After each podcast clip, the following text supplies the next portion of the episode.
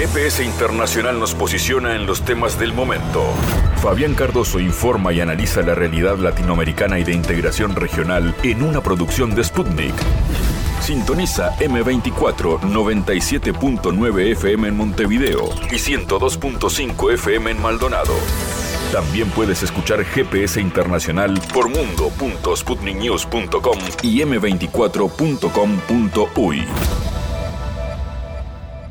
Nuevo GPS internacional con temas que están marcando la agenda de América Latina, en este caso Perú nos convoca. Eh, vean ustedes este despliegue de tropas estadounidenses en Perú en el marco del gobierno de Dino Boluarte. ¿Qué lectura se hace? ¿Hay un intento de marcar eh, de mayor manera, de mayor peso, la influencia norteamericana en Perú en el marco de este gobierno que ha sido duramente cuestionado por su talante antidemocrático y también por importantes represiones a nivel ciudadano. Eh, vamos a ver qué es lo que nos tiene para decir quien ha sido el fiscal, el zar antidrogas peruano, Ricardo Soberón. De alguna manera Estados Unidos intenta impactar en la política local peruana para disminuir la influencia china en la región. Algunos de los temas que estaremos conversando con Soberón. También iremos hacia México porque aumenta el clima electoral y el oficialismo comienza a definir candidaturas, mientras la eh, gobernadora de la Ciudad de México, la alcaldesa ha sido ya proclamada por el partido Morena, aparece otro candidato, Marcelo Edvard, el canciller de López Obrador, que ha anunciado su renuncia al cargo para dedicarse a su campaña rumbo a las elecciones, también por eh, Morena. ¿Cómo está la temperatura electoral en México. Vamos a hablarlo con nuestro analista Ariel Noyola. Y como siempre, habrá espacio para la cultura, la música, el teatro. La cultura emergente tiene su espacio en GPS que comienza su viaje por el mundo así. En GPS Internacional localizamos las noticias de América Latina.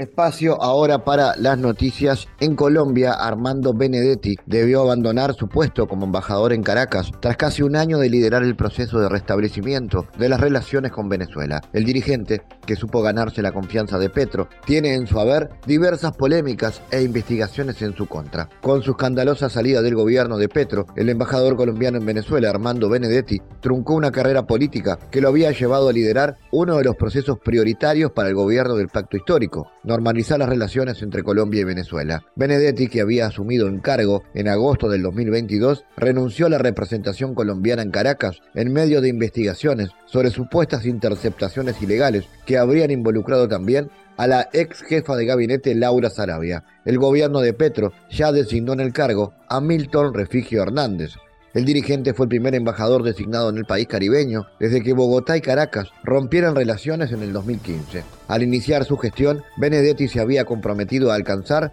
10 mil millones de dólares en intercambio comercial y a beneficiar a más de 8 millones de colombianos que viven en la frontera entre ambos países. Sin embargo, no pudo alcanzar sus objetivos. De acuerdo a la Cámara de Integración Económica Venezolana Colombiana, solo en el primer trimestre del 23, el intercambio comercial entre ambos países fue de 187 millones de dólares. Si bien se observa un significativo incremento del 150% de las exportaciones venezolanas hacia Colombia, las cifras aún no serían suficientes para alcanzar la meta trazada por el ex embajador es que las cifras planteadas públicamente por Benedetti fueron incluso relativizadas en su momento por el propio ministro de Comercio, Germán Uraña, quien señaló que el comercio binacional podría alcanzar en 2023 entre 1.800 y 2.000 millones de dólares y al término del mandato de Petro podrían esperarse entre 4.000 y 4.500 millones. La Asamblea Legislativa de El Salvador aprobó por amplia mayoría la madrugada de este 7 de junio reformas al Código Electoral para reducir a 60 el número actual de 84 diputados, una propuesta hecha por el presidente Bukele el pasado primero. Esta reforma va encaminada a garantizar a los salvadoreños el derecho a la igualdad de voto, afirmó la diputada Pineda, del gobernante partido Nuevas Ideas, al intervenir en un extenso debate sobre el apego a la Carta Magna de los cambios adoptados al Código Electoral. La vicepresidenta primera de la Asamblea y otros legisladores del oficialismo aseguraron que con el método vigente para elegir a los diputados por residuos y cocientes, partidos minoritarios ganaban legisladores con cantidades muy inferiores de sufragios a otros que quedaron excluidos. Este método es sustituido por el sistema Dojont, que con esencia asigna los escaños a los candidatos con más alta votación. Con este método se cumple el artículo 78 de la Constitución que establece que el voto será libre, directo, igualitario y secreto. También traemos como iniciativa la reforma del Código Electoral. También como el anuncio que dio el presidente Bukele en el discurso del primero de junio, hoy estamos acá para presentar el decreto para reformar el Código Electoral, con el que pasaremos de 84 diputados a 60 diputados. Este número de diputados no es al azar. Este era el número de diputados que había antes de los supuestos acuerdos de paz. En aquel momento, los dos partidos mayoritarios, Arena y el FMLN, decidieron añadir 24 diputados más a la Asamblea Legislativa.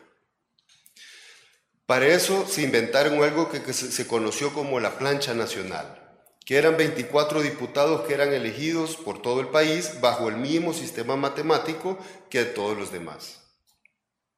En mayo del año, 20, del año 2002, la Sala de lo Constitucional de aquel momento declaró inconstitucional esto, pero como sucedía con muchos otros temas, no les importó y, y desobedecieron su propia sala. Arena y el FMLN se aseguraron de repartir el botín, con lo que convertirían El Salvador durante décadas y todos hemos sido testigos de todas esas consecuencias todos estos años. Como dijo el presidente, les dieron a sus amigos un puesto, les dieron a sus amigos salarios, les dieron a sus amigos todos los privilegios a costa del pueblo salvadoreño. Con estas reformas no solo vamos a reducir el número de diputados, sino que dejamos atrás el sistema de residuos que violenta el principio constitucional de la igualdad del voto. Con la nueva propuesta aplicaremos el sistema de cocientes, que es utilizado en la mayoría de países del mundo. En otras palabras, se elimina el sistema de elección por residuos y todos los votos ahora en adelante valen lo mismo. Muchas gracias, que Dios los bendiga. Muchas gracias, señor ministro. A continuación, escucharemos atentamente las palabras del señor presidente de la Honorable Asamblea Legislativa, Ernesto Alfredo Castro Aldana. Gracias. Buenas tardes, señor ministro de Gobernación y Desarrollo Territorial, Juan Carlos Videgaín. Amigas y amigos de la prensa, youtubers y creadores de contenido, pueblo salvadoreño que está pendiente de esta conferencia de prensa. La verdad es que es un gusto tener aquí al ministro que trae esta iniciativa del presidente Nayib Bukele, dos iniciativas que fueron anunciadas el anterior jueves, el primero de junio, donde él viene a dar su informe y parte del informe fueron estos dos anuncios que hizo. Yo creo que ya el ministro habló bastante sobre el tema, los dejó bastante claros. El tema de los municipios, los beneficios que tendrá, pues vamos a tener, ya no, ya no necesitamos 262 buenos perfiles, vamos a necesitar como, como país 44 buenos perfiles, nos vamos a ahorrar mucha plata, el control ya no va a ser sobre 262 territorios, sino que sobre 44 territorios. Eh, y al final, pues también creo que es parte de la, de, de la visión del presidente y de la visión que nosotros como asamblea hemos venido acompañando, el cambiar este país. Este país ya es otro y todos los días se está demostrando eso. Eh, no podemos esperar resultados diferentes haciendo lo mismo que han hecho en los años anteriores. Eh, estamos cambiando y estamos cambiando de verdad y esta va a ser una nueva administración que se va a tener en los territorios que estamos seguros que va a dar muy buen resultado. Han andado queriendo especular y andar eh, haciendo bulla y como siempre ese pequeño porcentaje de gente que está en la oposición queriendo sembrar incertidumbres en la gente, como el hecho de, como bien lo mencionaba también el ministro, como el perder la identidad, lo cual es completamente falso. Los municipios pasan a ser eh, distritos. No hay necesidad de cambiar los, eh, la dirección en los DUIs, no hay necesidad de cambiar el DUI, los contratos siguen vigentes, las tasas municipales, si yo en mi, en mi, en mi actual municipio pagaba 5 dólares y en el, en el nuevo grupo de municipios hay uno de ellos que pagaba 50 dólares, yo voy a seguir pagando lo mismo. Eh, todos los contratos siguen igual, como lo decía anteriormente. La verdad es que no va a haber ningún cambio en los territorios, los límites, no va a haber ningún cambio. O sea, los distritos van a seguir siendo el mismo lugar en donde, en donde yo vivo, pero ese grupo que ahora se está, entiendo, eh, se divide en norte, sur, este, oeste y centro, eh, los distritos que queden dentro de cada uno de esos municipios ahora eh, pues al final son los que, los que van a conformar los 14 departamentos que tampoco se van a mover. Así que confiamos de que esto va a ser una mejor administración.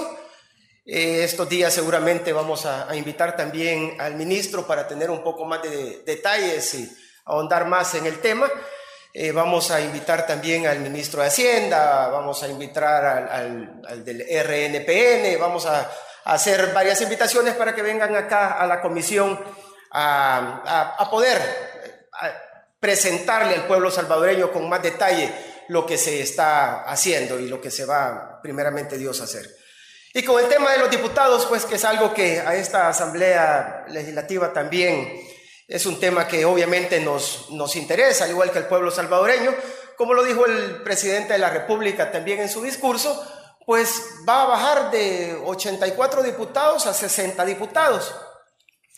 Nuestras leyes siempre han mencionado que el voto siempre debe de ser libre, directo, secreto e igualitario.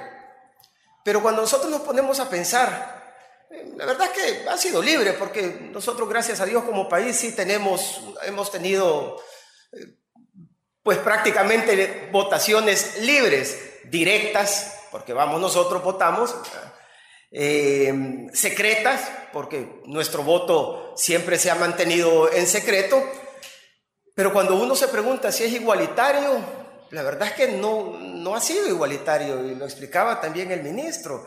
Por eso es que ahora se cambia de método y ahora se quita el tema de residuos y ahora vamos con el tema de los cocientes porque ¿en qué democracia puede estar representada por gente por la cual se apoyó menos? Nosotros, y creo que en la historia también, hemos visto que se han quedado personas que van a una elección popular que tienen 15 mil votos y entran personas que tienen 3 mil votos. Y entonces uno se pregunta, ¿eso de verdad es la democracia? Van a comenzar a hablar, sobre todo la oposición, eh, y van a comenzar a dar sus fundamentos, pero es que aquí no, aquí lo que tienen que decidir es el pueblo salvadoreño.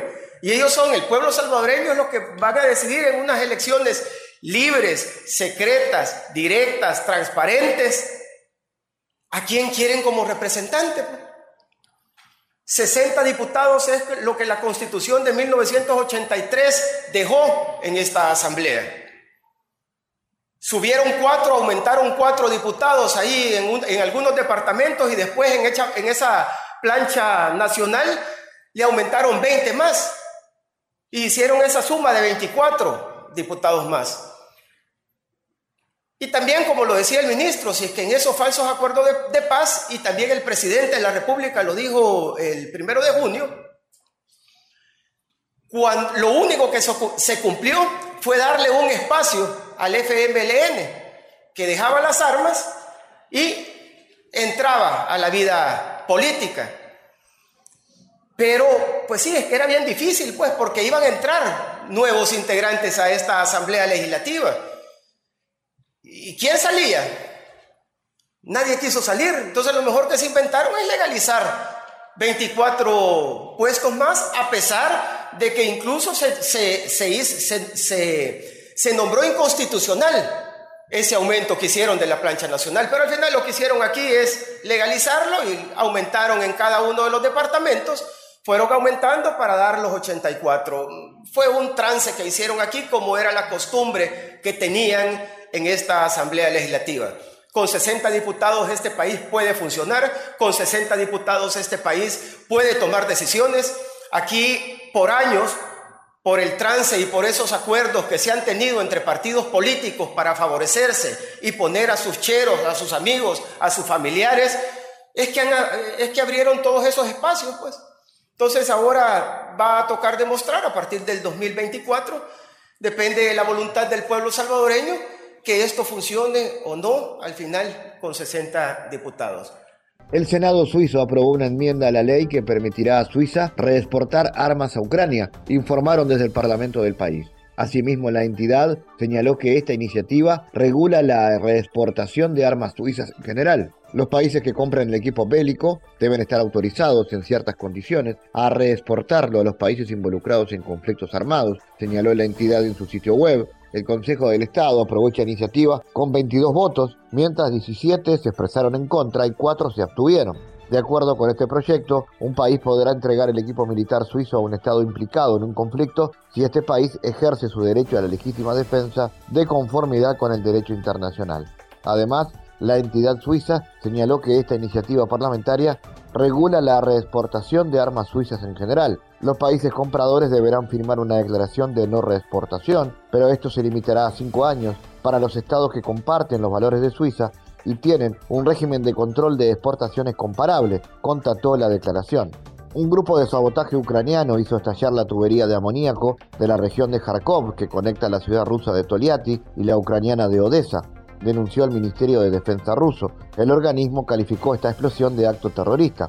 El 5 de junio, sobre las 21 horas de Moscú, un grupo de sabotaje ucraniano voló el oleoducto del amoníaco Toliati-Odessa cerca del pueblo de Kharkov. Desde el ministerio subrayaron que los residuos de amoníaco están siendo liquidados del territorio ucraniano a través de las secciones dañadas por la tubería.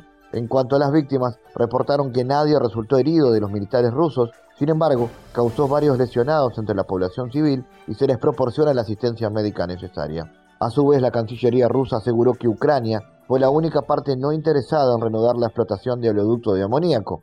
Estimaron que la reparación de la tubería tardará entre uno y tres meses.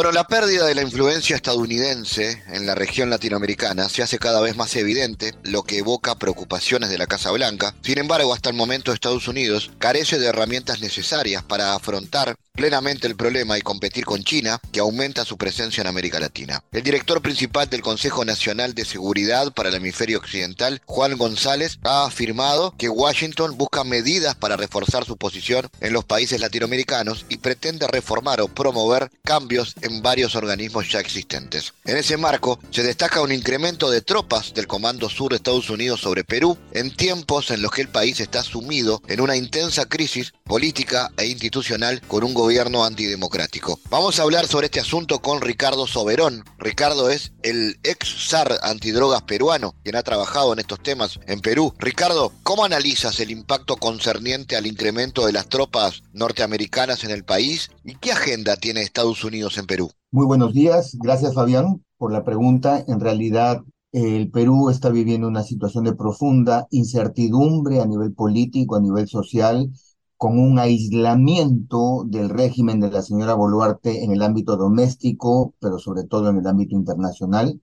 Y es en esas circunstancias que aparecen estas dos resoluciones legislativas, una de carácter más, entre comillas, cotidiano, que es eh, la periódica presencia de unidades de infantería ligera de los Estados Unidos para operar, ejercitarse con personal de las tres Fuerzas Armadas peruanas.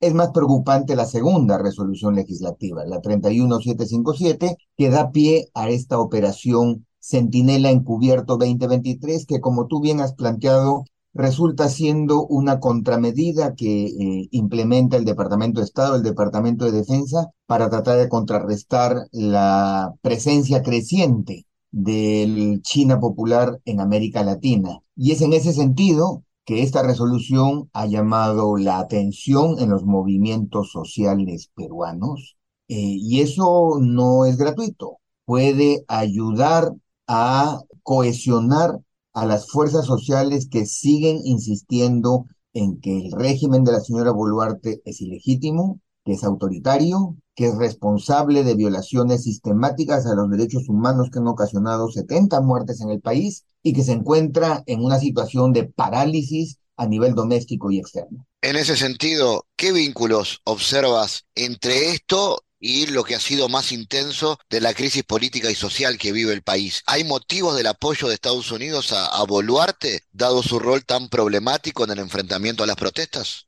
Mira, yo ahí quiero ser muy claro. He encontrado un, una dicotomía, una ambigüedad política por parte de la administración del presidente Joe Biden. Por un lado, en el ámbito estrictamente político, apoya la transición constitucional luego se aleja progresivamente al ver la protesta social y sus consecuencias, poniendo atención y llamando a la, a la preocupación que significan estas protestas y sus resultados en términos de vidas humanas. Y luego hay otra declaración desde la Casa Blanca señalando y saludando la posibilidad de un adelanto de elecciones. Siendo ese la narrativa a nivel político, a nivel funcional, operativo y particularmente en términos de seguridad y defensa, su Departamento de Defensa a través del Comando Sur y del ala aérea número 12 implementan un ejercicio de combate disfrazado también con caracteres humanitarios con esas mismas fuerzas armadas y policiales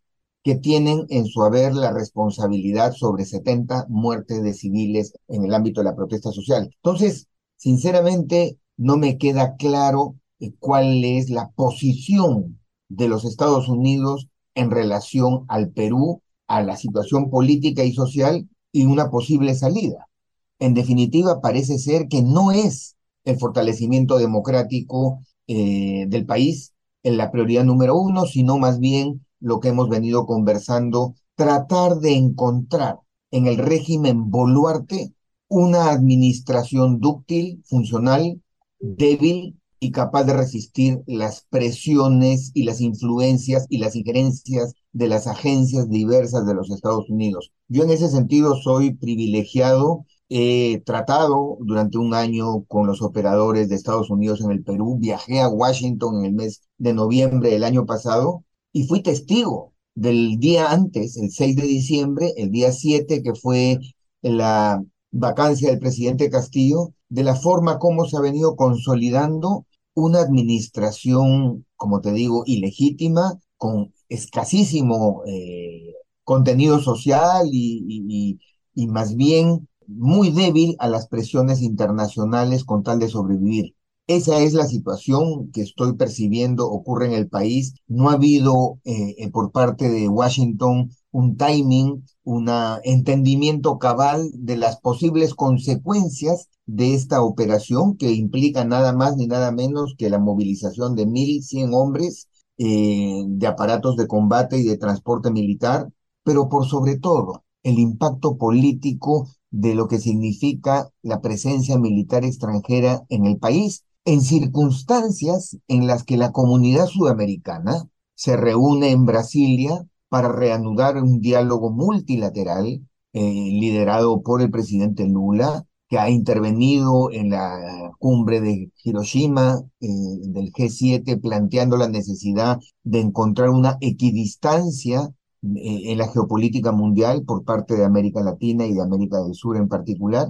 Así es que no es gratuito que esta operación se dé en el Perú de hoy en día. En base a, su experiencia en la gestión de gobierno, ¿cómo analiza el modus operandi que Estados Unidos utiliza para presionar a Perú? Es muy sencillo, tiene hasta tres componentes. Yo lo he visto permanentemente en las reuniones en las que estuve presente eh, entre el premier en ese entonces, Aníbal Torres, y la embajadora Lisa Quina. A nivel político, una buena cara, un apoyo total, la firma de convenios, eh, ofrecimientos diversos. Ese es un esquema eh, formal de la relación bilateral entre Washington y Lima.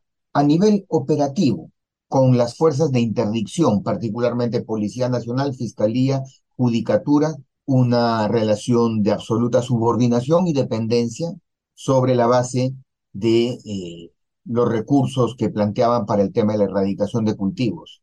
Es más, se asustaron y expresaron su preocupación con el planteamiento que yo les hice en el sentido de, uno, hacer una erradicación de coca que sea focalizada y sostenible, porque El pasado nos indica que en los últimos 30 años lo único que ha hecho la erradicación es profundizar la deforestación del bosque amazónico consecuencia de la migración humana, eh, no ha reducido la cantidad de cocaína disponible en el mercado internacional. Por lo tanto, yo les decía, hay que hacer una erradicación focalizada en áreas naturales, en territorios indígenas, en áreas de fronteras y sostenible, con dinero inmediato proveniente de los recursos del presupuesto nacional y de la cooperación internacional. Sin embargo, USAID, particularmente en el caso peruano, se ha negado rotundamente a que los recursos de su cooperación se incorporen en los planes nacionales. Ellos se manejan autónomamente, no son objeto de auditorías y, eso lo hemos percibido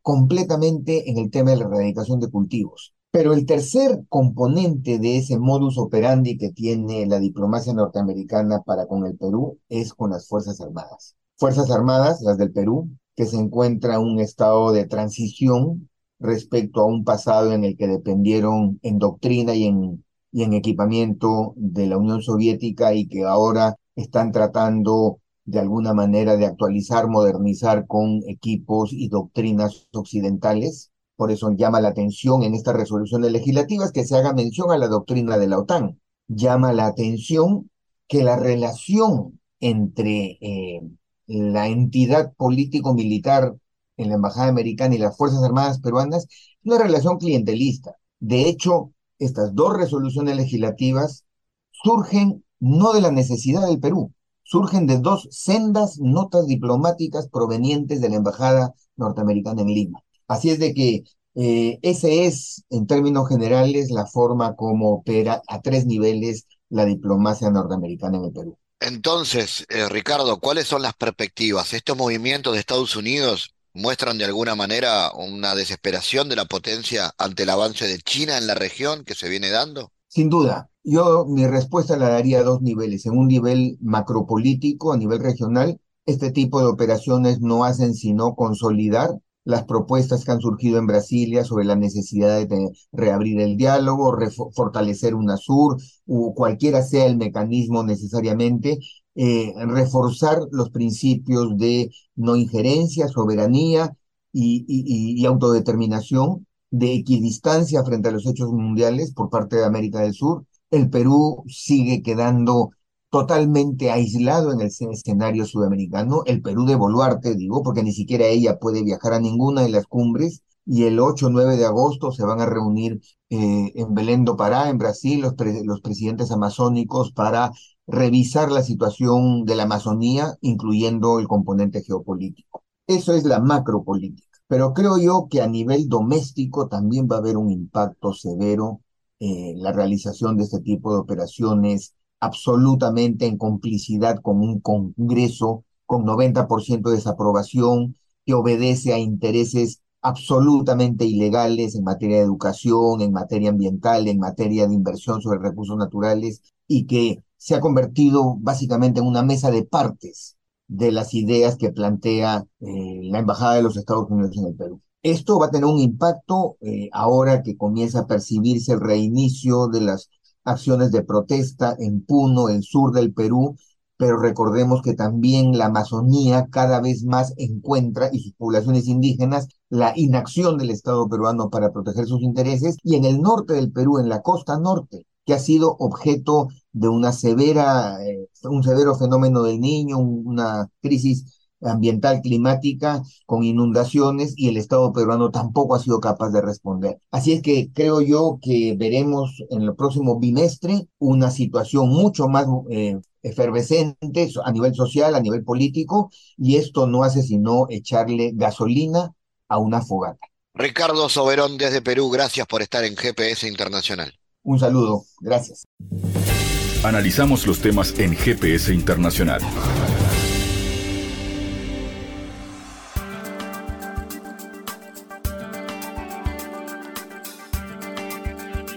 Bueno, el titular de la Secretaría de Relaciones Exteriores, el canciller mexicano Marcelo Edvard, ha anunciado su renuncia al cargo para dedicarse de lleno a la campaña con la intención de ser candidato en las elecciones del 2024 bajo la bandera del partido oficialista del Movimiento de Regeneración Nacional Morena, según dijo en un discurso, al lado de su equipo más cercano, esta dimisión se concreta este 12 de junio. Al día de hoy me entusiasma participar de este movimiento, me entusiasma y me enorgullezco de ser parte de la cuarta transformación y también me entusiasma actuar con congruencia respecto a lo que hemos propuesto y por ende me separo del cargo, declaró el canciller. Desde diciembre, Edvard propuso a la dirigencia del partido del presidente López Obrador diversas disposiciones para elegir al candidato presidencial, entre ellas que los interesados renuncien a sus respectivos cargos para que compitan en igualdad de condiciones. Vamos a hablar de esto y también de cómo han sido los resultados de la pasada semana en estados de México y también de Coahuila. Estamos en contacto con Ariel Noyola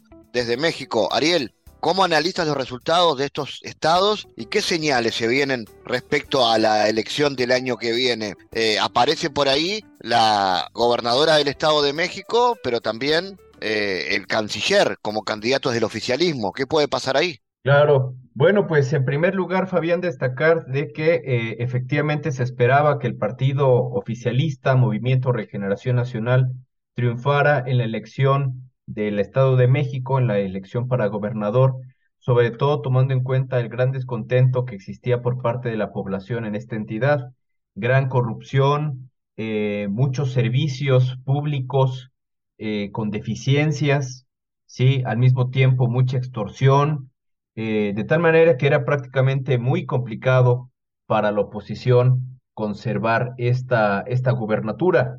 Lo que sí hay que destacar, Fabián, es de que la mayor parte de las encuestadoras ubicaban a Delfina Gómez, la candidata del oficialismo, con una ventaja por encima de 15 puntos porcentuales, incluso algunos le daban 20 puntos porcentuales de ventaja eh, por encima de su rival. Ahora ya con los resultados que tenemos hasta el momento, pues esa ventaja realmente se recortó de manera importante. Estamos hablando de que la diferencia fue de menos de 10 puntos porcentuales, de tal manera que efectivamente el oficialismo se hace de una gubernatura clave, es eh, la entidad federativa que tiene el padrón electoral más grande, es una de las entidades federativas también que recibe un presupuesto público mucho mayor en comparación con otros estados de la República y sin duda será una entidad decisiva para, elección, para la elección de 2024. Sin embargo, repito, también dados eh, los números, pues creo yo que el oficialismo cometería un gran error de dar por muerta a la oposición, sobre todo si tomamos en cuenta los resultados eh, en la otra entidad en donde hubo elecciones, en Coahuila, en donde prácticamente eh, el PRI arrasa en esta entidad, ¿sí? Supera ahí sí con creces al candidato del oficialismo y eh, al mismo tiempo se hace con la mayor parte eh, de los municipios en esta entidad. Ahí no se elegía únicamente gobernador, sino también alcaldes, de tal manera que en esa entidad el PRI conservó su poder y ahí realmente se vio muy limitado eh, el apoyo hacia el oficialismo. También hay que destacar, Fabián, que en esta entidad hubo una división porque eh, la candidatura del movimiento progresista se escindió, es decir, por una parte el candidato eh, de Morena y por otro lado el candidato abanderado por el Partido del Trabajo, el PT, ¿sí? Que al final de cuentas, en el último tramo, eh, hubo declinaciones importantes a favor del candidato de Morena, pero muchos consideran que ya muy tarde, ¿no? Entonces, esta, esta, este divisionismo al interior del movimiento progresista sin duda también cobró factura y eh, pues efectivamente ya vemos en los últimos días una campaña mucho más intensa de parte de quienes aspiran a suceder al presidente López Obrador en 2024 de hecho, como tú bien comentas, hace unas horas se llevó a cabo una reunión en un restaurante cercano al Palacio Nacional del Centro Histórico de la Ciudad de México, en donde, bueno, aparentemente el pretexto fue festejar el triunfo de Delfina Gómez en el Estado de México, pero se sabe también, sí, que el telón de fondo en realidad de esta reunión fue que, pues bueno, al haber convocado a quienes aspiran a suceder al presidente López Obrador, pues que ahí se plantearon también algunos, algunos detalles sobre esta sucesión, sobre todo porque eh, algunos de los aspirantes, Fabián, no están de acuerdo en que la elección del candidato de Morena se haga a través de una encuesta. Los estatutos de este partido marcan que será a través de una encuesta que eh, decida el partido, bien sea un órgano dentro del partido que la lleve a cabo o quizás una encuestadora privada, la que va a determinar el candidato. Y ya tenemos por lo menos dos de los aspirantes, Ricardo Monreal, eh, coordinador de los senadores de Morena, y al mismo tiempo, como tú bien comentabas, el canciller Marcelo Ebrard, que eh, han insistido en la necesidad de que sea una encuesta abierta, sí, que sea una encuesta primaria y que, eh, digamos, abriéndose esta, esta decisión, pues va a ser mucho más eh, democrática, mucho más incluyente y sobre todo más transparente, ¿sí? Porque hay que, hay que recordar, Fabián, que el partido Movimiento Regeneración Nacional ha tenido también en el pasado algunos ejercicios de este tipo que han sido cuestionados por integrantes del oficialismo. Concretamente me refiero al, al senador Ricardo Monreal, que tú recordarás que en 2018 pues no estuvo de acuerdo cuando eh, una encuesta, eh, por, a través de esa encuesta se decidió que la candidata a, a, la jefa de a la jefatura de gobierno de la Ciudad de México fuera Claudia Sheinbaum, que hoy también es aspirante a eh, ser candidata a la presidencia de la República. Entonces yo creo que ahí ah, es un juego muy complejo sobre todo porque el peor de los escenarios posibles desde mi punto de vista para el partido oficial sería una ruptura de cara a la sucesión presidencial. Ariel, ¿cuáles son hoy los principales temas en el debate político del país? Eh, se habla mucho de la situación de los, de los migrantes, eh, la seguridad ciudadana. ¿Por dónde van, más allá de nombres? ¿Qué, ¿Qué temas se debaten? Realmente a mí me parece que el tema que sigue estando en la agenda de los partidos, incluso yo diría en la agenda mediática de manera muy, muy notoria, es el tema de la seguridad pública, ¿sí? Y en este sentido, pues bueno, por una parte tenemos la narrativa de la oposición que eh, considera que esta estrategia de seguridad del gobierno de México ha sido un fracaso, que argumentan que de acuerdo a los datos a la vista, la situación de inseguridad y violencia se encuentra peor que nunca, eh, mucho peor en comparación con gobiernos anteriores, y por otro lado tenemos, digamos, la narrativa del oficialismo que considera que el aumento en el número de homicidios y el aumento de eh, distintos indicadores relativos a la inseguridad han venido disminuyendo su ritmo. Si bien reconocen que hasta el momento los resultados, eh, digamos, no se puede dar por, eh, digamos, no se puede todavía cantar victoria en este importante rubro.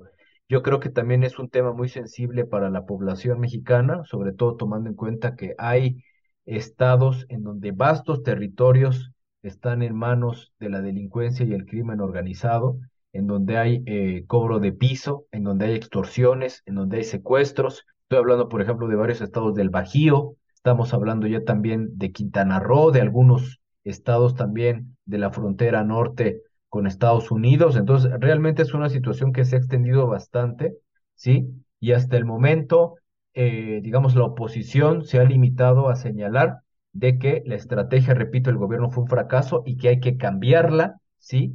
De manera radical. Sin embargo, hasta el momento no han dado detalles de esos cambios que ellos pretenden implementar, sobre todo porque cabe recordar también, Fabián, que fueron los partidos de oposición los que eh, durante el gobierno de Felipe Calderón estuvieron de acuerdo en declarar una guerra en contra del narcotráfico, estuvieron de acuerdo en el despliegue de las Fuerzas Armadas para tareas que tienen que ver con la seguridad pública, ¿sí? Y en este sentido, digamos, esa agenda, eh, este, este gobierno, el gobierno actual, yo te diría que, que la continuó, si bien con algunos ajustes, ¿no? Con algunos matices, pero sin duda parece realmente muy complejo encontrar una alternativa al tema de la inseguridad, al tema de la militarización, ¿sí? Me parece que es un tema que está en el centro del debate, digamos, está en el centro de la, de la preocupación pública, sin embargo, en el caso del oficialismo se elude, ¿no? Es decir, no hay hasta el momento, yo veo en los aspirantes dentro del oficialismo, veo mucho temor, veo mucha resistencia a hacer una crítica frontal,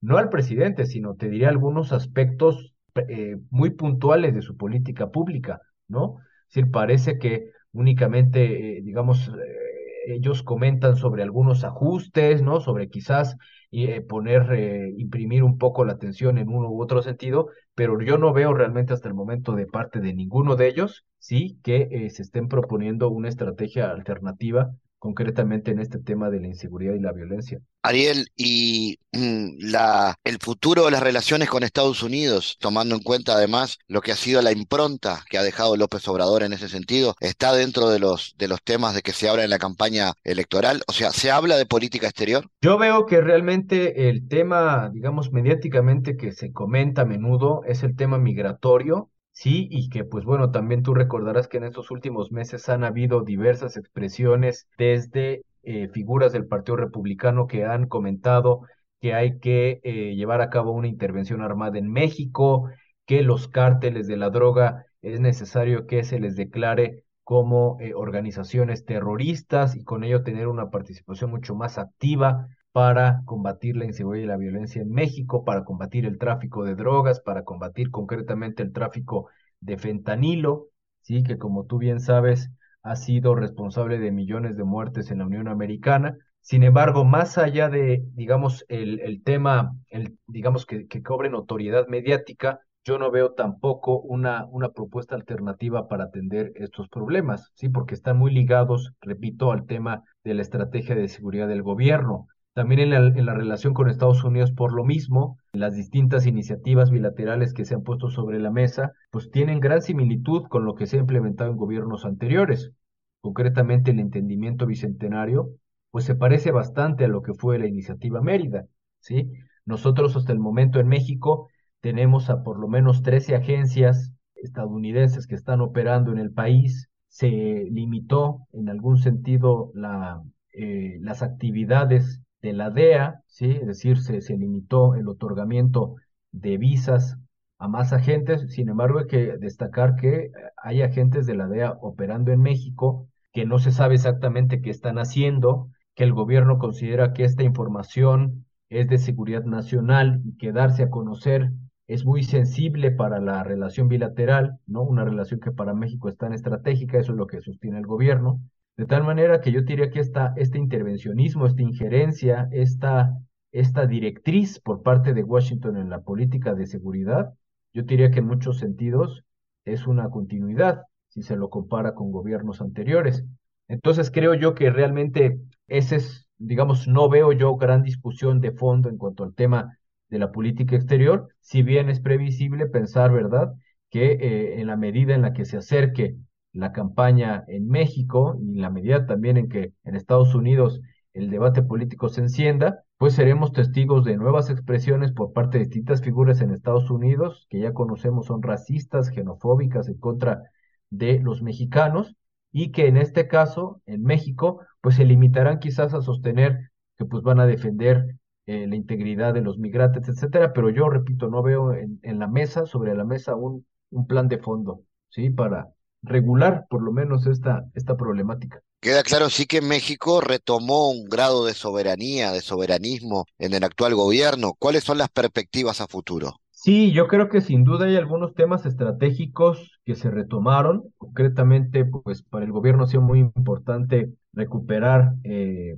digamos, sanear fortalecer a Petróleos Mexicanos y a la Comisión Federal de Electricidad. Sin embargo, también hay que destacar, Fabián, que desde Estados Unidos no han estado de acuerdo y desde Estados Unidos se han ejercido fuertes presiones para echar abajo esas reformas a leyes secundarias. Incluso, pues la Suprema Corte eh, en México ha dado un revés importante a algunas de las reformas que se han aprobado durante este gobierno. No ha sido el caso todavía de eh, la reforma eléctrica, o por ejemplo, tú recordarás también cuando se, se cataloga a litio, ¿sí? Como un mineral estratégico y con un tratamiento en donde el Estado va a tener un papel protagónico en esta industria, eso sin lugar a dudas, pero al mismo tiempo también hay que destacar que la relación con Estados Unidos se ha estrechado, yo veo una mayor dependencia en cuanto a, a, a las, nuestras exportaciones que se dirigen hacia la Unión Americana, no veo que se haya diversificado el comercio exterior, de tal manera que, pues sí, efectivamente, el Estado mexicano tiene un control soberano sobre el litio, por ejemplo, te diría,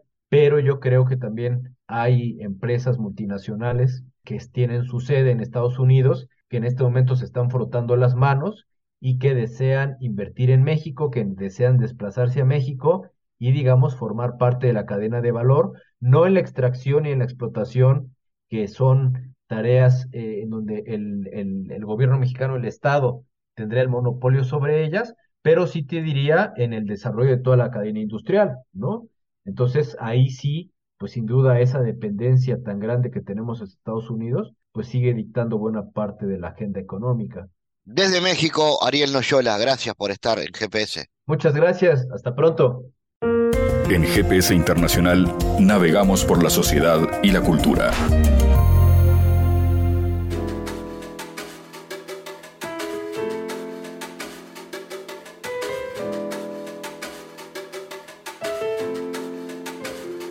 Bueno, la figura de Diego Armando Maradona obviamente supera todas las muestras de cariño y de homenaje que ha tenido a lo largo de su historia. Adiós es más que una película, es más que un homenaje a la emblemática figura del fútbol argentino, Diego Armando Maradona, es un abrazo de hermandad entre pueblos vecinos desde el arte y la cultura uruguaya. Se puede apreciar un despliegue artístico a través de un documental donde participa la música como motor global, pero también el canto, la danza, el arte plástico, en general la cultura rioplatense. Vamos a recibir con mucho gusto a Gabriel Eloy Carrizo, quien es el, productor de Adiós, además Gabriel muy vinculado al, fútbol y a la movida cultural. Eh, Gabriel viene de presentar la película en Estados Unidos y ahora está llegando al Río de la Plata, este Adiós. Bienvenido Gabriel, contanos entonces cómo surgió esta idea y cómo viene.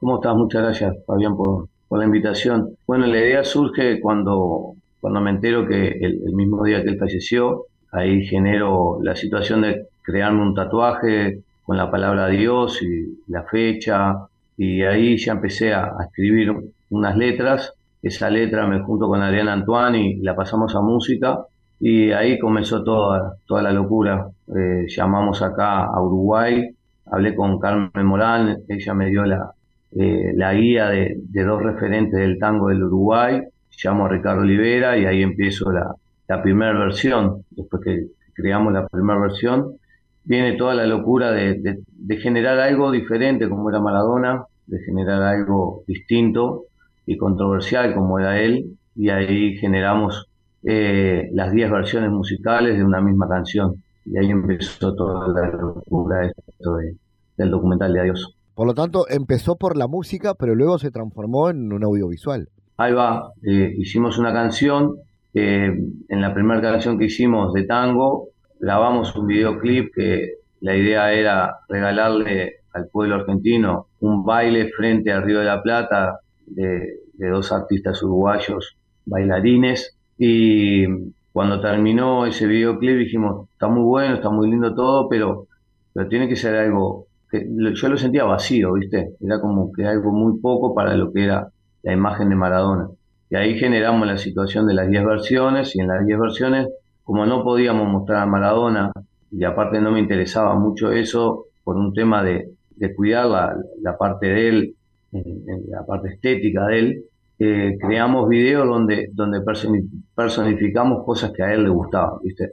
Eh, era muy amante de la música, del tango, amante de, sin lugar a dudas, del fútbol. Entonces, cuando pasamos por flamenco, por ejemplo, intentamos mostrar cuando él jugó en España y pusimos esa, esa parte eh, sentida de, la música de flamenco, en la historia de la murga, en la canción que hicimos de versión murga, hicimos un uruguayo que vendría a ser el mismo Maradona, con la misma ilusión de, chico, tratando de jugar al fútbol profesional, jugando en un potrero y después jugando en el Estadio Centenario.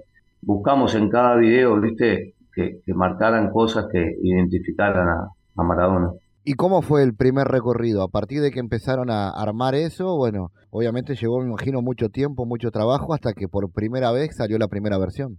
Sí, bueno, fue muy, muy controversial porque fue muy difícil. Se hizo en plena pandemia. La primera parte musical nos llevó un año completo en plena pandemia. Y como peculiar tenía que todos los 25, como homenaje, se sacaba la canción con una nueva versión eh, musical y, visual, con un nuevo videoclip. Además de eso, también tenemos 10 artistas que, crearon 10 horas de arte hermosas. Ahí en, las obras plásticas tenemos gente del Uruguay, también tenemos extranjeros, tenemos argentinos, tenemos colombianos que, pintaron, eh, una, artista chilena también, pero sí, nos llevó, nos llevó un tiempo largo, un año completo la parte musical y de audiovisual y un año más de lo que fue todo la recopilación de todo haciendo, haciendo el documental. Eh, la verdad que fue un, trabajo muy complejo por, por, la situación en la que vivíamos, ¿viste?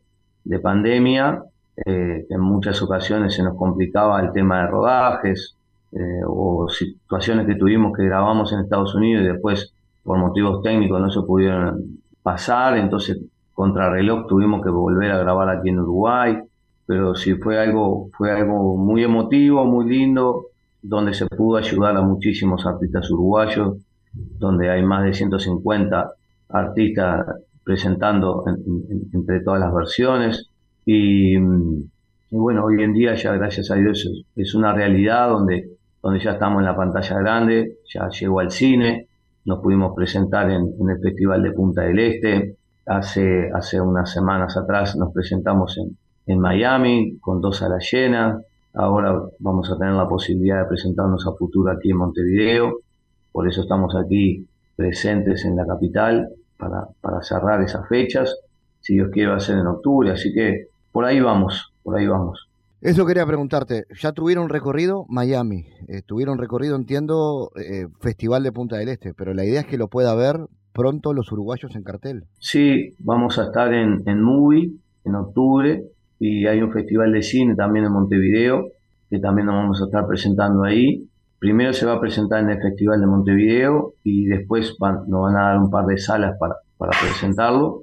Y sin lugar a dudas, el, punto final sería presentarnos en Argentina, que ya estamos en, en, trámites con eso también, porque es en el lugar, en el lugar madre, como quien, se, como quien dice, ¿no? Eh, para mí es fundamental poder mostrar todo el trabajo que hicieron todos los artistas que están dentro del documental y el, homenaje que se le hizo a una persona tan emblemática como Maradona y de la manera que se hizo, ¿viste? Con una manera muy, muy sutil, o sea, muy cuidado él como, como persona, como hijo, como, como amigo, como deportista. Eh, intentamos hacer algo totalmente diferente, totalmente distinto a lo que a lo que se viene viendo de él o lo que se vio toda la vida de él. Y, nada, en definitiva es mostrar el arte que tenemos en el Uruguay y, me parece que es una, una muy linda manera de, mostrarlo, mostrando el, talento que hay en el Uruguay, la parte cultural, musical que tenemos nosotros. Tú, tú me conoces hace muchos años, eh, me apoyaste mucho con, con el proyecto que hicimos de artistas callejeros y, y, siempre yo tratando de empujar eso, ¿viste? El arte que hay en nuestro país para mí es fundamental porque siento, estando muchos años afuera del país, que viviéndolo de lejos, que, es un país que, que, tiene mucho para dar, que está virgen en muchas cosas y, y, si nosotros podemos de, afuera venir y, poner un granito de arena para poder mostrar todo eso, está buenísimo. Entonces, ¿octubre es el mes indicado para ver la película? Sí, en octubre octubre. Todavía no tenemos la fecha porque el festival está, está cerrando eso, concretando eso, pero en octubre se va a estar mostrando en Montevideo con mucha sorpresa porque la, presentación, la proyección que hacemos nosotros viene con, con Plus, como se hizo en Punta del Este, y la idea es hacerla en una sala de 500 personas, va a ser una sala grande, eh, y ojalá que bueno pueda llegar todo el público interesado para que vea para que vea el material que se, se realizó y el potencial que hay en el Uruguay hablando de arte.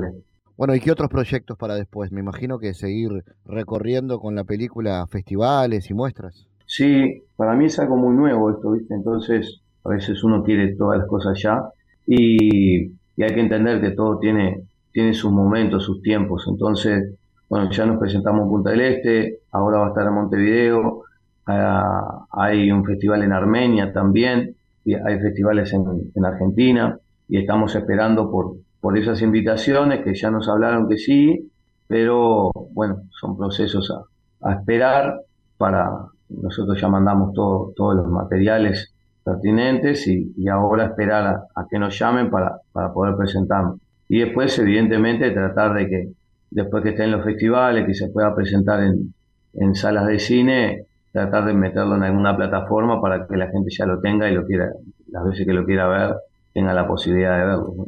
Excelente, Gabriel. Bueno, felicitaciones otra vez por, por el trabajo. Esperamos a octubre para poder ver la, la película y seguramente estaremos conociendo más. Eh, además, con este reconocimiento que ha obtenido eh, Adiós en este Festival de, de, Cine de Punta del Este hace un tiempo. Así que gracias otra vez. Muchas gracias a ti y ojalá que se sigan haciendo este tipo de cosas, de que se siga apoyando la cultura uruguaya, de que se siga apoyando al artista uruguayo y que, que se puedan generar este tipo de cosas. Y qué mejor que que poder hacerlo y llegar a la, a la pantalla grande del cine. Muchísimas gracias, te mando un fuerte abrazo.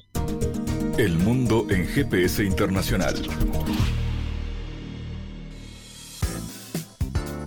En diálogos geopolíticos analizamos diversos asuntos que atañen a la política mundial, desde el abordaje de los ámbitos multilaterales de articulación política a nivel global hasta las cualidades y los propósitos de las configuraciones regionales, tanto en América Latina así como en otras regiones. Nuestro objetivo es poner foco a una gran diversidad de temas que atañen a la geopolítica en el mundo contemporáneo. Para eso vamos a recibir a Santiago Caetano, aquí en GPS. Bienvenido, Santiago. ¿Qué tal, Fabián? Continuando con el análisis de las perspectivas en las relaciones internacionales que le otorgan a la economía un rol central en el estudio de los acontecimientos mundiales, hoy nos centraremos en el paradigma transnacional. El mismo tiene sustento en la tradición del pensamiento liberal, según la cual el progreso se obtiene en el marco de regímenes democráticos en contexto de capitalismo de mercado. Eh, dentro de este paradigma, la teoría de la interdependencia de Kegen y Nye, autores de los cuales hemos hablado en otras ocasiones, discute la versión estatocéntrica del sistema internacional e incorpora una multiplicidad de actores en el análisis de la política mundial. Además de los estados, ¿cuáles son los actores relevantes en el sistema internacional, Santiago? Bueno, además del Estado, entre las unidades de análisis más importantes se encuentran las organizaciones internacionales, de empresas transnacionales, así como unidades políticas subestatales, individuos, entre otros. El Estado es mostrado como un actor fragmentado, por lo que para los transnacionalistas, este deja de tener una cualidad unitaria y racional, como alegan los realistas.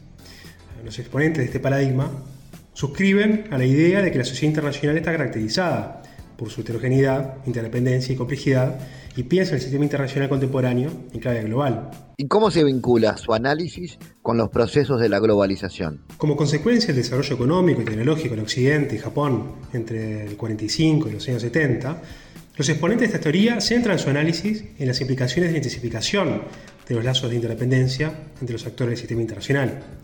Entre las características de este proceso de globalización se destaca la reducción de los costos de transacción en el comercio y las finanzas, la movilidad humana, la comunicación e intercambio de ideas.